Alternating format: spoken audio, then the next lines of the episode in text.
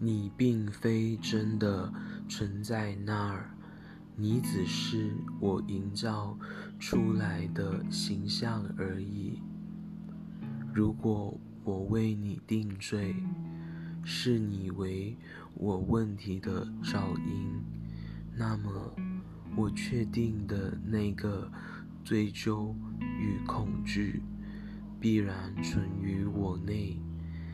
既然上主与我不曾分裂过，我理当宽恕我们两人实际上并没有做出的事情。于是，这儿只有纯洁无罪。我已与圣灵结合于平安之境。